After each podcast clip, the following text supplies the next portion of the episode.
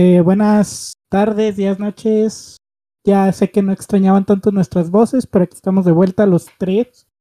Y como siempre, voy a dejar que mis compañeros, los otros internoicos, se presenten, empezando por Enrique Segoviano. Digo, Caco. ¿Cómo estás, Caco? Hola, mi apodo en Discord es Enrique Segoviano. Búsquenme para platicar. ¿Qué chingados es Enrique Segoviano? Es el director del Chavo del Ocho, güey. Y por, por eso, pero ¿por qué tú te pusiste así? O sea, sí sé quién es. Para, Pero yo, para yo puedo poner que soy Bobo Esponja, pero tiene que haber una razón, güey. para conservar mi anonimato, ya que me estoy volviendo una superestrella ahorita con esos 20 seguidores de Internoicos, güey, me acosan. Sí, güey. Claro que sí, campeón. Claro que sí. No, pues nomás casi baja la presión con tu comentario. me iba a poner el chico temido, pero dije, no, está muy vulgar. Está muy secundaria eso, ¿no? Sí, Sí, yo creo que sí. te has puesto ¿Y eres-. ¿Y eres. ¿Y eres muy fan del chavo? No, de hecho me cae bien gordo el güey, no me gusta. Entonces, ¿por qué lo pones? Pues nomás por generar este tipo de conversaciones con mis amigos. Y lo ¿para qué logré. preguntaba? Lo ¿Para qué logré. madre. ¿Cómo están amigos? Bien, yo le estoy preguntando. ¿Tú Bueno, cómo Ah, estás? pues bien, Armando? estamos muy bien. Estamos muy contentos de estar una semana no, más no, no, aquí no, no, grabando. no hables No. por Armando. No, no estés hablando por mí, cabrón. Yo estoy mal, estoy muy enojado, güey. ¿Por ¿Por qué? qué estás Cuéntanos. Porque ya me hizo Caco enojar. Venía yo de muy buen humor. ¿Qué es lo que. Ah, perdón. Quique, no Caco. Pues qué flor, ¿eh? ¿Qué flor? Quique Segoviano. Segovia ¿cómo estás, Prestas. Aparte de estar enojado, ¿cómo te fue en tu semana? Es lunes, güey. ¿Sí entiendes eso? ¿Y la semana pasada, güey? ¿A poco No. acabas de nacer hoy? En tu semana, dijiste. O sea, La esta semana, semana. pasada fue don correcto. Ya te voy a decir, nomás le voy a decir a Alfredo. Me fue muy bien la semana pasada, Alfredo. Estuvo muy bien. Tuve mucho trabajo. No trabajé el jueves y trabajé mediodía el viernes. So, Y este sigo en duelo por un videojuego, pero ya espero empezar otro. Y ¿The ya. Last of Us? Sí, sí, sí. Es que tuve la Ah. brillante idea de sacar el platino Ajá. y pues sufrí mucho. Pero ya lo ¿Por saqué. Tuve que favor. pasarlo dos veces. Ah, por lo de, nomás por lo de la muerte de este güey. No, eso es lo de menos. De hecho, según yo lo merecía, pero bueno, ese es otro tema. Este. No, por, por la una de las protagonistas, que no voy a decir quién es, que es mi personaje favorito. Debo decirle. Ah, ya, ya. Ok. Véanlo, digo, jueguenlo o vean la serie que va a salir eventualmente. ¿En dónde? ¿HBO? ¿Netflix? HBO.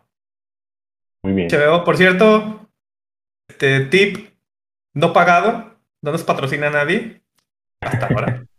Desgraciadamente. Si ahorita pagan HBO, les va a salir la mitad de por vida. Entonces, bueno, si no lo ¿Pero ese cancelan, truco es pagando el año completo o de mes en mes? de mes en mes. Pero si lo pagas ahorita, contratas ahorita, Mm. te va a salir en setenta y tantos pesos al mes. A mí me cobraron 140, güey. Pero, ¿cómo lo contrataste? Pues nomás me metí a HBO, le puse crear cuenta, Mm. poner mi tarjeta, contratar y ya. ¿Pero qué día le contrataste? Hace como cuatro. No, pues sí debería de haberte aplicado la promoción. Ahí estaba. No, güey. Pues no sé cómo lo contrataste. Checando mis mensajes del banco. Vamos a ver, vamos a ver. A lo mejor estoy bien pendejo. Sí. Probable. Y me cobraron. no, Bueno, mientras busca eso, Caco, hablemos Ujú. de el tema de hoy. ¿Cuál es el tema de hoy? Caco, Bueno. digo, Alfredo. No, yo Bueno. no. Ya sé, nomás era asustarte. Y que Sí, se abogan. 179. Te pende- te te- No sé qué compraste, güey. No cuesta ni 179. No, ni modo. Me, me queja, te estoy diciendo. Sí, güey. Está ahorita en 70, 75 pesos, una cosa así, güey. Pero bueno. Bueno, bueno, bueno, bueno. Bueno, yo estoy bien, aunque no me preguntaron, pero yo estoy bien. ¿Qué te preguntó Caco, debo decir? Sí, Ah, yo sí, y lo me vi. regañaron. Me Ah, regañaron. Perdón. Bueno, bueno, estás? bueno. Bien, bien. Qué bueno. Ok, como siempre, yo les voy a traer un tema más de, cien- de ciencia, no tanto de, de apariciones y cosas filosóficas, Ok. De borrachos. pero de borrachos. Yo ando sobrio, de hecho, me estoy tomando un té. Yo también estoy tomando tecito. Estamos conectados. Monterrey, Zacatecas. De la cola será. También. Hoy, De todos lados. mira qué, qué, qué agresivo andas. ¿Qué celoso? Bueno, ahí les va. Ya después de que nos saludamos y todo, bueno, va, vamos con el tema. Como sabrán, siempre hay cosas acá en la vida real que son más así, más pues terroríficas hasta cierto punto, más peligrosas, más venenosas. Y yo les voy a hablar de una que se encuentra en Chernobyl, que únicamente necesita 200 segundos para matarte. Y ya si te quieres bien valiente acá, francamente bien pendejo, te puedes quedar 30 segundos y en una semana sentirás una fatiga más cabrona que hoy por la mañana, o sea, un lunes por la mañana, mareos prolongados. Si te quedas dos minutos, tus células comenzarán a morir. O sea, estoy hablando de muerte celular. Cuatro minutos comenzarás a vomitar. Peor que si te hubieras tomado aguas negras o ir con Doña Pelos. No sé qué, qué, pre- qué prefieran. Es una diarrea explosiva, una fiebre de aquellas. Y volvemos de nuevo a los 200 segundos. Después de eso tendrás un par de días de vida. Creo que ya saben más o menos de qué hablo porque esto es una leyenda, bueno, no leyenda, pero es un dato muy conocido. Si lo saben, pues no lo digan, porque se los voy a explicar a continuación. Y para los que no lo saben, pues ya lo van a saber. Muy bien. Escuchemos. En el otoño de 1986, eh, como mostró en la serie de HBO Chernobyl, eh, Ah. los equipos de emergencia luchaban para contener un desastre nuclear. Este material se hizo paso hasta el sótano, convirtiendo un pasillo en un cuarto de vapor. Este pasillo se encontraba en el, digamos, inservible reactor 4. Si vieron la serie, pues en el inexistente reactor 4. Cuando el equipo llegó a ese lugar, se dieron cuenta que eso no era vapor, sino lava negra, que salió del núcleo del reactor consumiendo metros de concreto y se acomodó en ese lugar, en esa esquinita, formando unas figuras mm, más famosas de ese lugar, Eh, pesando un estimado de unas dos toneladas que los sensores de radiación decían al unísono, ni te acerques si no quieres valer ver. Bueno, no decían eso, sino que el pitido se podía traducir en eso. También acomodaron cámaras en una esquina, o mejor dicho, eh, una curva del corredor para documentar la masa de lava. Y de acuerdo con los reportes de aquel tiempo, la aún cali- caliente masa que solía ser el núcleo del reactor emitía la su- suficiente radiación para darle a cualquiera que estuviera a tres pies, alrededor de un metro, de distancia una dosis letal de radiación. En, adivinen, 200 segundos. Esta masa es el famoso pie de elefante. Y aquí les va la historia real. Oh, ok. El, 20 el 26 de abril de 1986 se estaba realizando una prueba de rutina en el reactor 4 de la planta nuclear de Chernobyl, la cual, spoiler alert, salió mal. La, la planta experimentó una sobrecarga de energía, la cual fue el resultado de un diseño pobre del reactor y el tan famoso error, error humano. Esto a su vez accionó un apagado de emergencia, pero este no funcionó. El intento de manejar esta sobrecarga y el aumento alarmante de temperatura causó una sobrecarga aún mayor de aproximadamente 12.000%. Las barras que se usan para controlar la temperatura se componen de una mezcla o aleación de varios elementos como boro, cadmio, plata, mm, creo que aquí lo escribí mal, pero haf- hafnium y o indium. Creo que ese no existe, el hafnium. Me debe haber equivocado al escribir. Fueron insertadas muy tarde estas barras que les comento, y aunque se hubiesen insertado a tiempo, no eran, los, no eran muchas, eran pocas. El tiempo estaba tan crítico, el medio estaba tan crítico que al insertar estas barras comenzaron a agrietarse y a romperse, lo que ocasionó que se atascaran y no podías quitarlas para reemplazar y poner otras. Mientras el calor y la energía continuaron subiendo hasta que el agua que era usada para enfriar todo el reactor empezó a evaporarse. Esto a su vez generó mucha presión, es como en las ollas, valga la redundancia de presión, que lo que cocina pues es la misma presión del vapor de agua. Pero hacen una como fuerza en el interior que puede llegar a explotar, que fue lo que pasó, generando la primera explosión.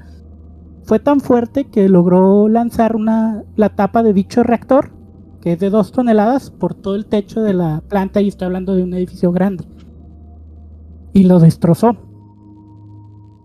Y ahora el reactor se encontraba altamente dañado, y lo que quedaba del agua del sistema de enfriamiento entró al reactor, convirtiéndose inmediatamente en vapor. Al tocar las barras nucleares, que ahora eran color rojo muy brillante, eh, como eran color rojo muy brillante, era por la misma temperatura que se elevó y el agua entraba.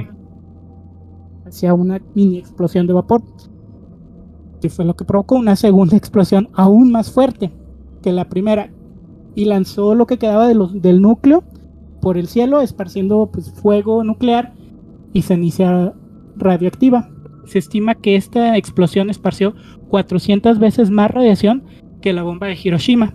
Aproximadamente 160 mil kilómetros cuadrados de Rusia y Europa fueron contaminados. Como en... El chinga se contaminó todo, o sea, no fue como que paulatino. No, no. Pues en cuanto estalló, lanzó todo y se fue esparciendo como si fuera lluvia, pero de ceniza, pues igual que un volcán. Nada más que de material nuclear. Radiactiva. No, no mames, qué gacho. Lluvia de ceniza, alma entonces, ah, no la gente no sabía. lluvia de ceniza, no mames. Era besos de ceniza, ¿verdad? Perdón. Pero pues, yo creo que es una canción que hace alusión a eso. No lo sé. no sabía, llovía, eran besos de cenizas para su alma quebradiza. ya. No, ah, no intentes componer chiste. Acepto que fue un mal chiste. Está muy bien. Ah, está bueno, está bueno, está bueno. No les estoy dando mucho material para hacer una buena cábula. No te la sacamos. Con un núcleo más brillante que el Sol, y sin la protección de toneladas de concreto y metal, el núcleo no, podría, podía enfriarse y comenzó a derretirse. Y esto es algo pues, muy grave, ya que sin un medio de enfriamiento adecuado, los materiales que se usan como combustible continuarán calentándose, debido a la proximidad de cada una de estas barras y su emisión de partículas de alta energía. Y al derretirse, este se convierte en la sustancia más peligrosa de la Tierra. El nombre de esta sustancia es corium. bueno, cabe, mencionar que es la sustancia más peligrosa creada por el humano. Por el hombre. Ajá. O sea, es artificial, no existe en la naturaleza ni en ningún otro lado. Okay. ¿Y, la sustancia más peligrosa natural cuál es? ¿No tienes el dato? No, pero yo sé que tú lo vas a estar buscando ahorita. A ver, vamos a ver. Pues debe ser, yo creo, un veneno de este de algún animal, ¿no? Puede ser. Probablemente. La lava de la tierra. O, o sí, la lava. A ver, síganle, ahorita mientras, mientras investigo esto. So, so, puro equipo aquí. Así es. Estamos conectados. Sin una manera de enfriar el reactor de Chernobyl, el, uranio usado como combustible se derritió y alrededor del 30% fue esparcido a la atmósfera. Este, este porcentaje puede variar dependiendo del material consultado. O sea, de dónde veas esta información puede variar, puede ser entre 15% o el 30%. Y un aproximado de 165 mil kilogramos de uranio radiactivo a miles de grados de temperatura, se abrió camino al fondo del reactor, del reactor 4. Ocho días después, el uranio derritió la pared de protección del, del reactor, haciéndose camino a través de tuberías, paredes, pisos. Estas estructuras no eran tuberías de, pues, que encuentras en la ferretería, ¿verdad? La de PVC. Sin- ni, las paredes, ni las paredes eran de casas de Infonavit, esas pegaditas. no, pues ya De estamos muertos todos. Esta- Estas tenían un, grosón, un grosor dos metros. Un grosor. Las- ¿Eh? Nada, me reí de tu mal pronunciación, perdón. ¿Grosón? Sí. Sí se dice en Rusia. Inculto. ah, bueno. Estoy viendo que ha habido otros dos accidentes nucleares donde se creó corium. Sí, de hecho voy a hablar de eso. Ok. Bueno, ya no digo más para que tú hables de eso, amigo. No, no, no, si quieres dilos. No, no, no. Hay que dejar todo en suspenso. Me gusta el suspenso. Ya hagan su tarea, que investiguen solos. Un grosso, un, bueno, un grosón de dos metros de metal y o concreto. O sea, de- obviamente las tuberías de metal y el- las paredes de concreto. Esta lava del reactor 4 eventualmente se enfrió, lo suficiente para sol- solidificarse en el, sóta- en el sótano. Miles de kilogramos de óxido de uranio de retiro, eh, arena, metal, vidrio de silicio, entre otros materiales, dan- los cuales dieron lugar al corium. Esa como una masa así, sin forma. Se- además de ser el material artificial más peligroso, es también el más la- raro. Me mandó a la ¿Perdón? chingado, ya no me escuchan. No te escuchamos. No te escuchamos. ¿Qué dijiste? Ah, y ya tengo el dato. Si quieres, Ah, hacemos ah. una pausa. Bueno, sí, pues de hecho ya acabé este párrafo. ¿Tienes un dato? ¿Qué? ¿Tienes un dato? No voy a caer en tus jueguitos. ¿Sí o no? Sí, güey. No me interesa.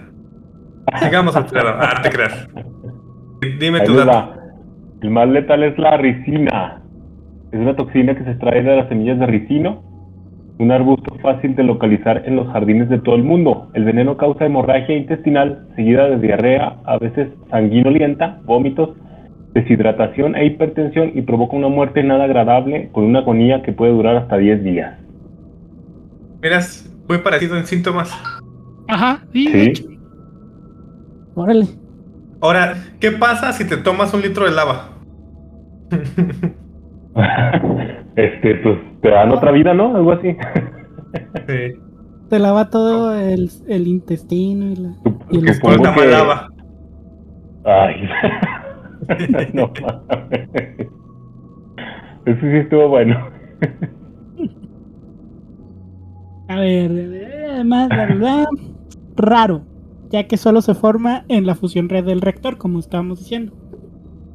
El corium solo ha sido creado accidentalmente cinco veces, lo que comentabas. Una en Pensilvania, Ah. en una isla reactor de alrededor de 5 kilómetros en 1979. La otra Mile fue- Island. Decía, ¿no? ¿Cuál? Mile Island. Ah, sí, exacto. La otra fue en Chernobyl y hubo otras tres en el accidente más reciente en Fukushima. Ujú. Fue tsunami. Se debe recalcar que estas fueron creaciones accidentales porque si hay ingenieros y científicos que estudian el corium y por lo cual pues deben de crearlo para poder estudiarlo. Y hay un hay videos en YouTube donde si se meten ahí pueden encontrar un video donde se puede apreciar el óxido de uranio derritiendo derretido, perdón, como el que se podría haber encontrado en Chernobyl, pero en- obviamente en menor escala. Hirviendo y Claro. burbujeando a 2000 grados Celsius en el Laboratorio Nacional Argonne. ¿Sí? ¿Decían algo? No, yo no. Ni yo. Algo dijo el Caco, pero. Escuché que Caco O un sea- sonido- hizo un sonido. De placer. Pero. que dije- No sé si era su estómago o algo. No, de hecho dije, de- dije que el video era en un ambiente controlado. Ah, sí, sí, sí. Y les recuerdo algo. Ese calor es autogenerado. O sea, esos 2000 grados Celsius que generaba el corium lo está autogenerando. O sea, no está consumiendo otra cosa más que a sí mismo. Como un pequeño sol. Ajá, sí, de hecho. Eh, de hecho, el corium Órale. puede llegar a ser la mitad de caliente de la superficie del Sol. Ok, es un chingo. Si no, no puse el dato, así que ahí es- tienen tarea, búsquenlo. No les voy a dar todo, o sea, tampoco. Sí, no, que le busquen. Dámelo todo. Ay, Todo. güey. Ay, güey. el corium nunca es puro. Es más, es más como una especie de Frankenstein radioactivo de materiales. Varillas de control, varillas nucleares, concreto de los pisos, metal del reactor, químicos que se generan cuando se hace este Granito. desmadre. Granito. El granito de arena. Mal chiste. Eh, cuando el uranio cuando el uranio ardiente reacciona con el aire, el agua y el vapor de, del agua, se hacen lo que son las, las reacciones necesarias para que se mantenga autosustentable dicho calor. Ok. Y entre como sigue estando caliente, pues sigue consumiendo más de esto. Y se sigue, pues ahora sí que autosustentando. Ujú. Pero por si es, por si no quedó claro, básicamente desintegra de manera muy sencilla pues todo lo que lo rodea eh, y lo va utilizando. También se puede ver que aunque aterrador tiene cierto control y es hipnótico cuando lo crean. Si ven el video van a ver que se ve como cuando no sé si han visto también otros videos donde las células, los linfocitos están atacando al- a un virus y se lo comen. Mm. No, yo creo que Sí. mi consumo en YouTube es más o menos cultural. Bueno, Todo pero es cultura, amigo. Bueno, Sí, eso sí. bueno, es similar. O sea, y, y esa similitud lo hace algo como que poético. Porque se está comportando exactamente igual que una célula viva, a pesar de que no está viva. Ok. Interesante. Eh, además de que en el a mayor escala, pues se podría ver como una lava común y corriente que ves en Nat Geo y eso se ve bien chido. Bueno, no sé si lo han visto. Sí, Videos sí, sí. de volcanes y la verdad. Me encantaban antes. Que fuera Sí, o sea, consciente. Pero eso es en el laboratorio, o sea, en un ambiente controlado, pues sí se ve chido y sí se ve bonito y sí lo que tú quieras. En Chernobyl fue una, tra- una tragedia y no tuvo nada de belleza. Bueno, ya después de este brevario, cuando por fin el corium se calmó, el resultado era una cueva radiactiva con todo y sus estalactitas y estalagmitas. Ay, güey, lo dije bien. Las es- estalactitas son las que vienen del techo y las otras son las que vienen de abajo hacia arriba. Pregunta. Sí, ¿Cuánto tiempo tardó en calmarse? Según esto, como ocho días, más o menos, pero es, que en sí no se ha calmado. Bueno, más bien redujo su actividad o su calor o cómo Sí, fue. o sea, se empezó como que a... Ya no... Al ponerse en cierto punto, ya no estaba consumiendo tanto... Ahora sí que combustible. Entonces se quedó ahí detenido. Seguía avanzando, pero era muy poquito. Ok. muy, muy, muy poquito. De hecho, para allá vamos un poquillo. Además de las válvulas de vapor mm, que había ahí de las tuberías, pues esta madre las tapó. Eh, co- y esta, como ya se estaba calmando y de todo, pues tapó todo. Y no había manera de escape. Al endurecerse, como dije, no había manera de escape, pero lo curioso fue que se volvió una masa gris, o sea, cambió de negro a gris. No sé si Mm. por la baja de temperatura. Y tenía como arruguitas, de ahí viene el nombre de pie de elefante, porque asemejaba mucho a la como a, a la textura, bueno, no que la hayan, ajá, no que lo hayan ido a tocar, pero lo que alcanzaban a ver pues se parecía a una pata de elefante, tanto el color como todo. Mm, De las cinco veces que se creó el que se ha creado el corium de manera accidental, solo la de Chernobyl escapó de ese del reactor, o sea, del núcleo, de la val- de la bóveda. Solo en Chernobyl se hizo paso hasta el sótano. Ok. Pero ¿qué hace tan peligroso al corium? Es decir, si no lo tocas, pues no te quemas. Bueno, su peligro radica en lo que emite. ¿Y qué emite? Se preguntarán, bueno, pues ahorita van a ver, o sea, tranquilos. Como sabrán, y si no lo saben, se los comento, los átomos radioactivos son inestables, mientras que algunos, como los átomos de hidrógeno, están acá justo chilling con su núcleo, que solo tiene un protón. Los elementos radioactivos, como el uranio, que es el isótopo más común y contiene 92 protones y 146 neutrones, Ok. son más desmadrosos como, como resultado fotones, electrones, protones, neutrones salen en chinga disparados de manera aleatoria de los núcleos de estos materiales, transformándolos hasta transformándolos hasta que unos como el plutonio se degradan en algo más esta- estable como el plomo.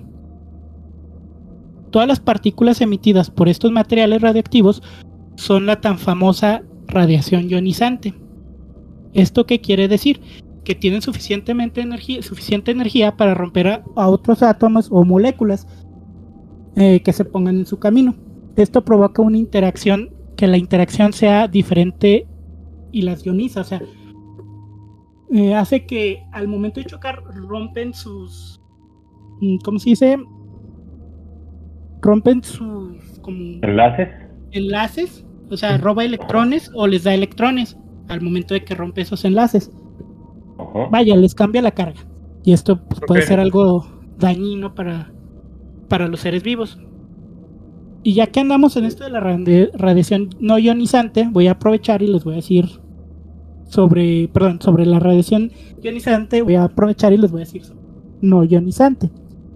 Esta es la que está en el celular o en las antenas de 5G que tanto conspiran. Y COVID. Bueno, estas, estos ejemplos. Líquido de las rodillas. Ay, ya no con mis ruiditos. Tengo que Ah, volverlos a buscar. Bueno, este tipo de radiación la iono- no ionizante no tiene la suficiente energía para romper los átomos. Bueno, otros átomos, otros enlaces. Así que no tiene ningún peligro. No pasa nada. O sea, no puede hacernos nada porque no tiene la suficiente energía. Sí es radiación, pero no nos afecta. Ok. La razón de que sea tan peligrosa la radiación ionizante es porque al pasar por nuestro cuerpo rompe, como dije, moléculas o átomos que pues, te forman, generando todos esos terribles síntomas de envenenamiento por radiación. Explicado de otra forma, el ADN se puede reparar, nuevas células se pueden formar, pero si hay un alto índice de daño nanoscópico, las células comienzan a, funcionar de manera irregular o simplemente valen verga, lo cual lleva al cáncer o a que tus órganos comiencen a fallar. O sea, la radiación ioniza- ionizante te daña a nivel celular, Un grado que ya no se puede. re- debido a la Entonces, Entonces, todos los que estuvieron ahí a cargo del, de limpiar el desastre de la pata eran kamikazes, ¿no? O sea, ya sabían a lo que iban. No creo que supieran, pero ahí te va. Debido a la manera en como la... Bueno, eso lo voy a decir más adelante, Ok. ya que, que entre un poquito más en... Debido a la manera en cómo la radiación daña a las células, o sea, que empuja a los átomos y a las moléculas fuera de su respectivo lugar, la muerte por radiación es realmente pues muy lenta, o sea, tienes fiebre, náuseas, confusión, mm, tus células pues, se dañan, generan cáncer, hay fallo de órganos. Hasta cierto punto el tratamiento en un hospital puede ayudar, pero si hay dosis extremas, eh, como la que recibieron las personas que estuvieron trabajando ahí o que estuvieron cerca del pie del elefante, pues es una muerte segura, o sea, no te vas a salvar. Ya depende de la dosis que recibiste, cuánto vas a durar. Entre más radiación es liberada por una masa de átomos, más peligrosa e- es dicha masa, lo que estaba diciendo. Reportes de Chernobyl estiman que inmediatamente después de la formación del pie de elefante, este emitía 10.000 ro- rotings. Es otra como Unidad de medida. unidad de medida como los millisieverts. Ro- bueno, emitía 10.000 röntgens por hora. Solo se necesitan mil Rotgens, o sea, una décima parte, para que sea letal. Y aquí están recibiendo 10 veces más. Para ponerlos un poquito de en perspectiva, estar una hora al lado del pie de elefante sería lo mismo que hacerse 4.5 millones de radiografías de pecho al mismo No, tiempo. En un ratito. Sí, en una hora. No, no manches. Cachicharras. Pues sí, básicamente, o sea, tu cuerpo se empieza. Mm. Pues si vieron la serie, los que entraban a limpiar, ¿cómo salían? Ya como si hubieran estado, Sí. pues así pegaditos a un incendio forestal. Ya chicharrón. Sí, o sea, rojo vivo la piel. Ya desprendiéndose, les- o sea, era un desmadre. Justo Pero después. yo creo que estaba mejor este morir eh, al instante que esperar los tres meses de agonía, ¿no? Sí, sí, sí. sí. Efectivamente. Justo después de la fusión del reactor de Chernobyl, alrededor de 600.000 trabajadores descendieron para intentar contener la radiación. Sabiéndolo o no, estos trabajadores estaban dando el máximo sa- sacrificio hacia sus compatriotas. 134 fueron hospi- ho- hospitalizados con síndrome de radiación agudo. 28 murieron en meses y estimaciones actuales nos indican que el número total de muertes por cáncer relacionado al accidente de Chernobyl en Rusia y Europa son alrededor de 9.000 de 9.000 a 16.000 personas. Pero que estén como confirmadas, ¿no? O sea que. Sí, Sí, sí, sí, o sea que las pruebas. permitan rastrear hasta el origen, o sea, que no, pues, tal día estuviste en esa ciudad y se te fue complicando. O estuviste cerca de ahí, por eso tuviste estos síntomas determinado tiempo después. Después de que el fuego nuclear fue por fin aplacado, lo que tomó nueve días completos, los trabajadores comenzaron la labor de contener los peligros invisibles del, del núcleo destruido. En mayo de 1986 se comenzó la construcción del sarcófago, que es un domo gigantesco de concreto que usaron para sellar la radiación del sitio y evitar que siguiera emitiendo eh, est- esta radiación. Pero incluso después de su construcción, las emisiones no pudieron ser contenidas del todo. O sea, había como que pequeños escapes de radiación por aquí, por allá. Por lo que se tuvo que construir otra tumba más grande en el 2016, hace ala. poquito. Este, sarcó- este sarcófago tiene puntos de acceso, lo que permite a los científicos, estoy hablando del primero, lo que permite a los científicos observar el núcleo y a los trabajadores, en pues, la redundancia, entrar a dicho lugar. Morir. no, pues a poner el equipo, güey. Pues sí, pero van a morir. No, porque Pásale, no te pasa nada. Si vomitas es normal. o sea, no van en shorts, güey, van con trajes especiales. Sí, güey. No van en shorts. Sí, güey. No van en shorts. Con, con bloqueador para no quemarse, güey. sí. En diciembre de Bloqueador del 100. No, el 200. güey. En diciembre de 1986, los científicos descubrieron al pie de elefante. Ocupaba unos cuantos metros, se estimó su peso de 4.000 kilogramos y emitía la suficiente radiación para evitar que alguien se acercara por más de unos cuantos segundos. Pero a pesar de los peligros que ocasionaba esto, tenemos fotos. Las voy a publicar en Twitter o en Instagram porque son varias. Pero ¿cómo fueron obtenidas? Porque pues, te acercabas y valías verga. Mm, También el- los materiales electrónicos por la misma radiación. Bueno, fueron tomadas a distancia, a una distancia segura. Culitos pero sanitos. Eh, a este personal que hacía ese tipo de trabajo se le llamaba liquidators. Que era porque se liqui- liquificaban. Ah, te creas, no, no sé por qué le decían ahí. pues yo creo que sí, ¿no? Bueno, estos Sus células compas. se licuaban. Sí, güey, ser. qué gacho. Bueno, estos compas, para tomar esas fotos, armaron una especie de cámaras con ruedas y la empujaron lentamente y desde una esquina, o sea, usaron como que el entorno para protegerse de la radiación y fue como la tomaron. En 1990 obtuvieron una foto muy rara que no era usada en las pláticas del accidente, o sea, no la usaban ni en noticieros ni en congresos. Y pero fue entregada a un doctor llamado Bill Salner en el departamento de química de la Universidad de Washington. Eh, esta foto, no sé si la han visto, porque si ya la pueden encontrar en internet. Es un vato que está cerca del pie del, elefante con su traje.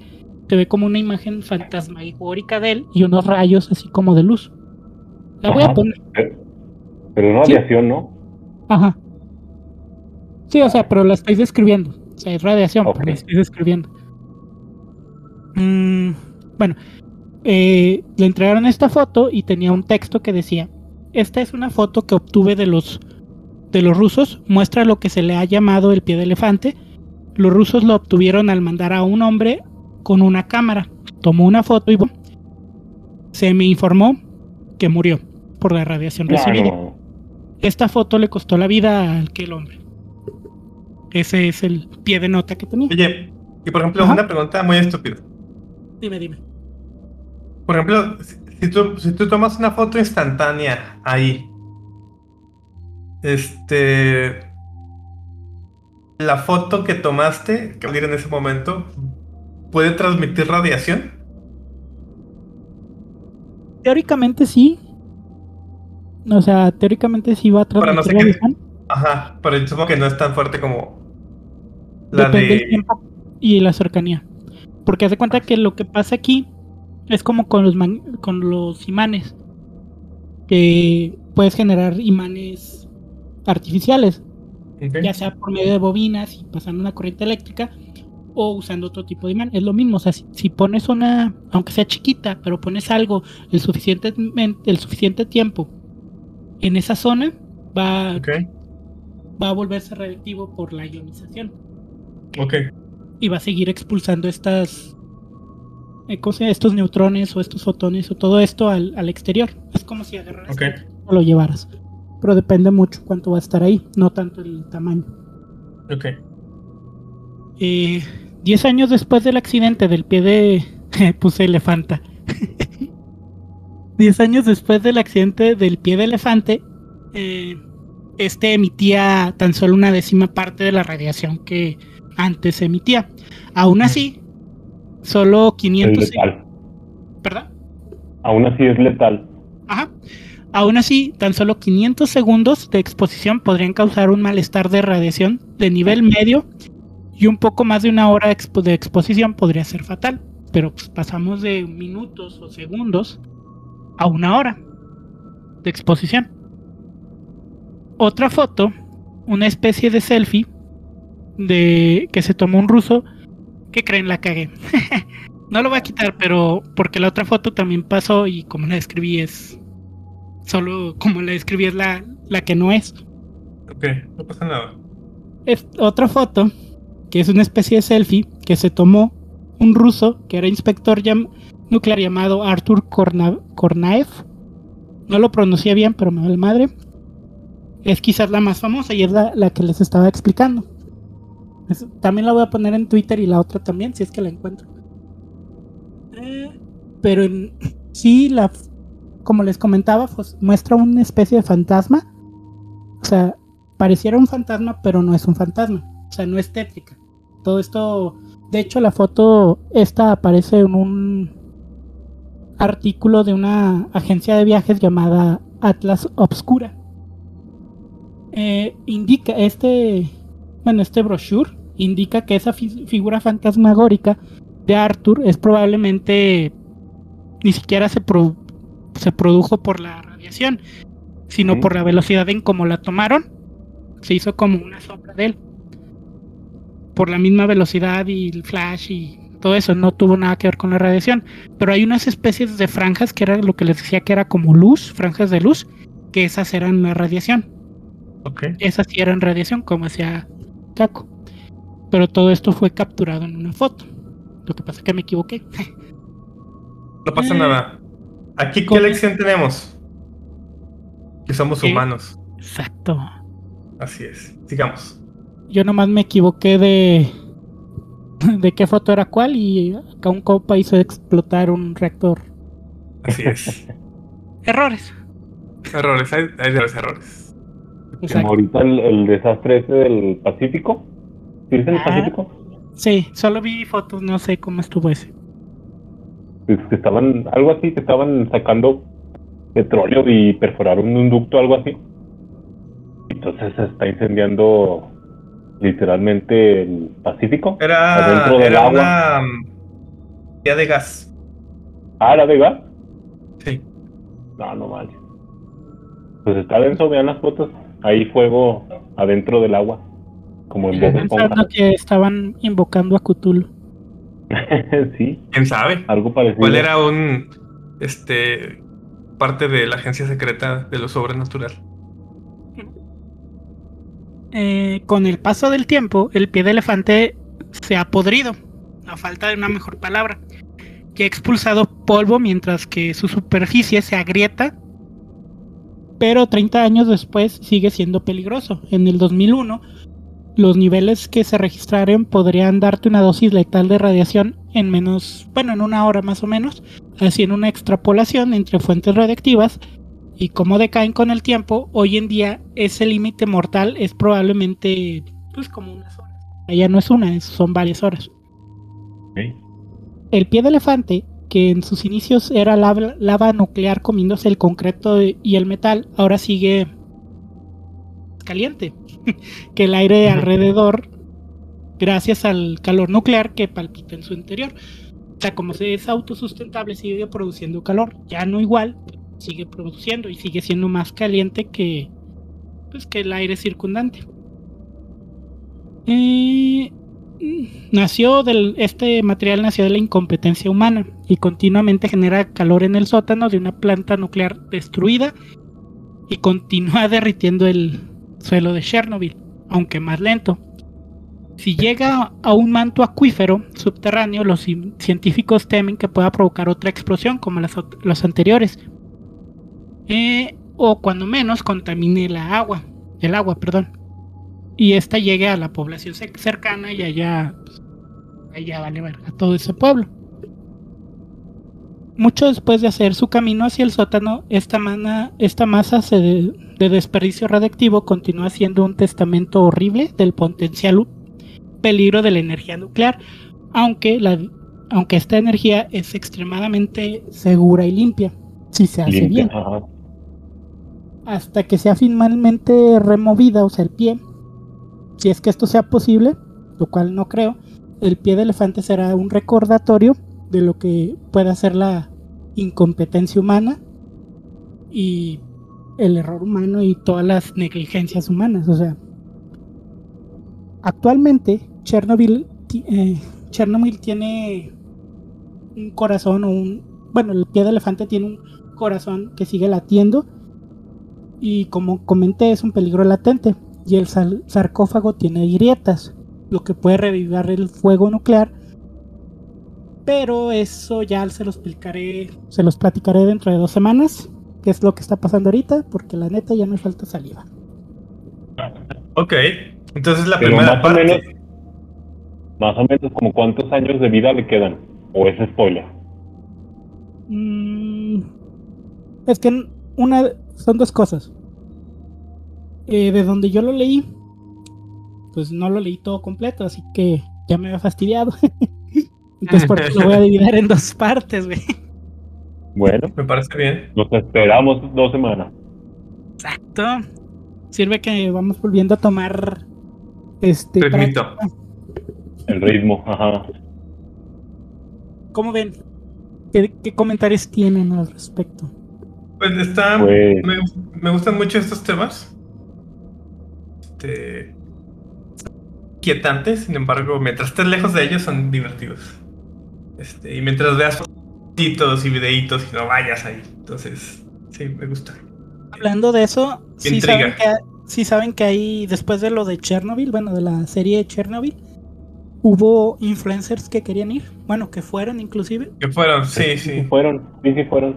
Ujú. Sí. Yo creo que genera más, más leyendas urbanas de lo normal. O sea, es un tema, como dice Armando, poco tabú. Y hay un chingo de leyendas urbanas alrededor de. Y estos viajes estilo no creo que es un tema clandestinos tabú. populares. Yo creo que es un tema donde hay mucha ignorancia. Sí, sí, sí, Eso sí. Y aparte de que cuando esto pasó, era todavía la Unión. ¿Cómo era? Soviética. Sí, la Unión Soviética. Y eran muy secretistas, o sea, no admitían errores. Sí, Todo bueno, lo por ejemplo, pasaba. ahorita. Lo ocultaban. Y había gente que, que cuando estaba pasando eso de las explosiones, salían al parque a ir a ver los fuegos artificiales, ¿no? Decían ellos. Y las Pues sí, luces en el o sea, Sí, cielo. pues, Pues hasta sea, yo lo haría. sí, o sea, Sí, Sí, o sea, ¿Qué tú haces? no sabes. O sea, tú no sabes qué está pasando. y pues en ese entonces no, no, o sea, de hecho ahorita si pasa en un Zacatecas, estaríamos igual. pues si sea- te digo que en Río Grande apedreamos un ovni, ¿qué puedo esperar de eso, güey? Bueno, sí, pero no, no, no es tanto de la ignorancia humana, sino que pues, tú no esperas que vaya a explotar tu reactor. O sea, si en Laguna Verde explotara el reactor, no es como que los de ahí vayan a esperarlo. Escuchan un ruido fuerte y luego ven luces, pues se van a decir, "Ah, a ver, ¿qué pedo? Salen, los cohetes, Sí. el dios de San No, Isidro. necesaria- no, neci- no necesari- no necesariamente, o sea, es algo que no ves y no te imaginas lo peor. Es algo raro que estás viendo. Te das cuenta, para ellos es como cuando ves una eh, un cometa o algo, es algo que no ves todos los días. Un Sí. ovni. Lo ves todos los días, pero lo apedreas.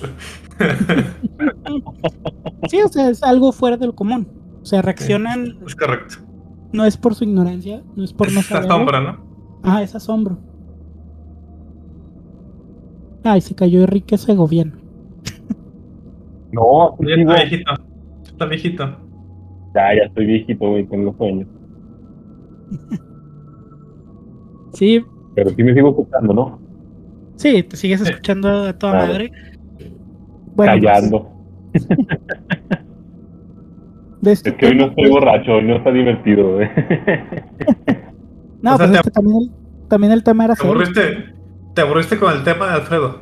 Es lo que estás diciendo. No, no me aburrí. Y me gusta también a mí eso de... Y de hecho la serie, sí la recomiendo, sí está muy buena. Aunque sí siento que le metieron más, un poquillo más de fantasía, no sé. Pero sí está chido todo eso. Pues era un tema Sí. real, güey. No pueden Sí, meter sí. fantasía. Sí, o sea, obviamente sí hay ficción.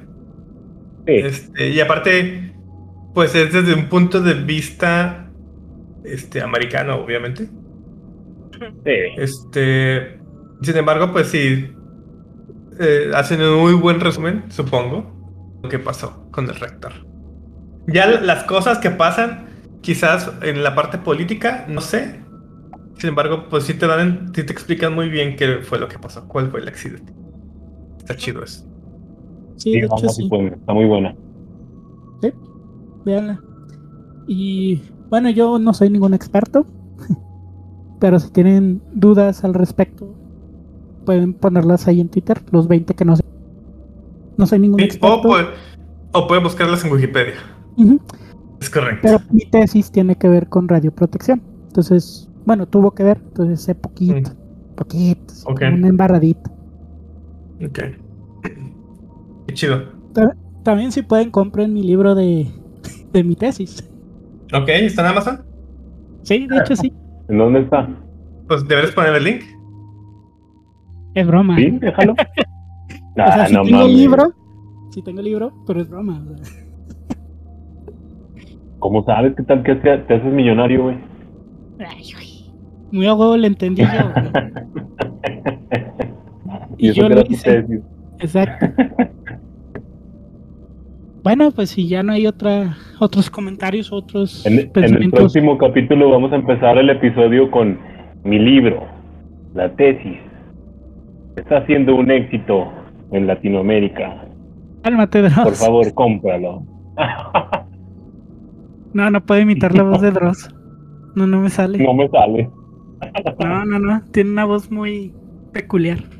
Perturbadora. Muy, Muy nasal. sí. perturbadora. Pues si no hay más que decir, nos despedimos y nos vemos la próxima semana. No va a, haber, no va a ser la continuación de esto. Le toca a nuestro Javi. querido, amado todopoderoso Armando? No, solamente Armando. Déjese Pues, querer. No, no sé, soy. Yo creo que sí, pero no soy todopoderoso. Soy todo débil. Todo debilidad y vulnerabilidad. Así es.